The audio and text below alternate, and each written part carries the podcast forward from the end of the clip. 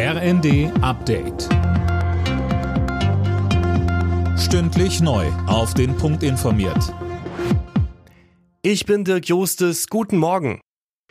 Bevor der Bundestag diese Woche über das Bürgergeld abstimmt, ist keine Einigung in Sicht. Die Nachbesserungen der Ampelkoalition reichen der Union nicht. Sie kritisiert, dass das Gesetz falsche Anreize setzt, zum Beispiel durch ein zu hohes Schonvermögen. Dazu sagt der FDP-Vize Johannes Vogel bei NTV. Ich glaube, es ist richtig, dass wir Eigenverantwortung in der Altersvorsorge von Selbstständigen nicht bestrafen, wenn die durch einen Schicksalsschlag kurzfristig in die Grundsicherung fallen. Aber in der Energiekrise beispielsweise, da müssen schon die Heiz Heizkosten auch von Grundsicherungsempfänger angemessen sein. Da können nicht einfach egal wie man heizt, alle Kosten übernommen werden. Das war auch ein Punkt, der wurde jetzt verändert. Vielleicht ändert das auch nochmal die Lage im Bundesrat.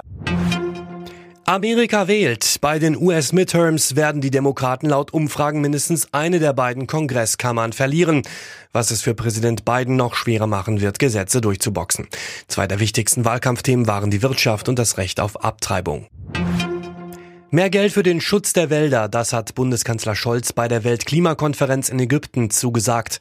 Bis 2025 werde Deutschland dafür zwei Milliarden Euro bereitstellen. Zuvor hatte UN-Generalsekretär Guterres nochmal eindringlich vor der Klimakatastrophe gewarnt. Tom Husse. Aktuell überschatten der russische Angriff auf die Ukraine und die damit zusammenhängende Energie- und Ernährungskrise alles. Die Erderhitzung habe jedoch viel größere Dimensionen, sagte Guterres. Der Klimawandel sei das bestimmende Thema unserer Zeit. Der UN-Generalsekretär fordert eine historische Vereinbarung zwischen den Industriestaaten und den ärmeren Ländern, um den Treibhausgasausstoß runterzufahren und das 1,5 Grad Ziel doch noch zu packen. Erste Niederlage für die deutschen Handballerinnen bei der Europameisterschaft in Montenegro. Das Team von Bundestrainer Gaugisch verlor gegen die Gastgeberin 25 zu 29.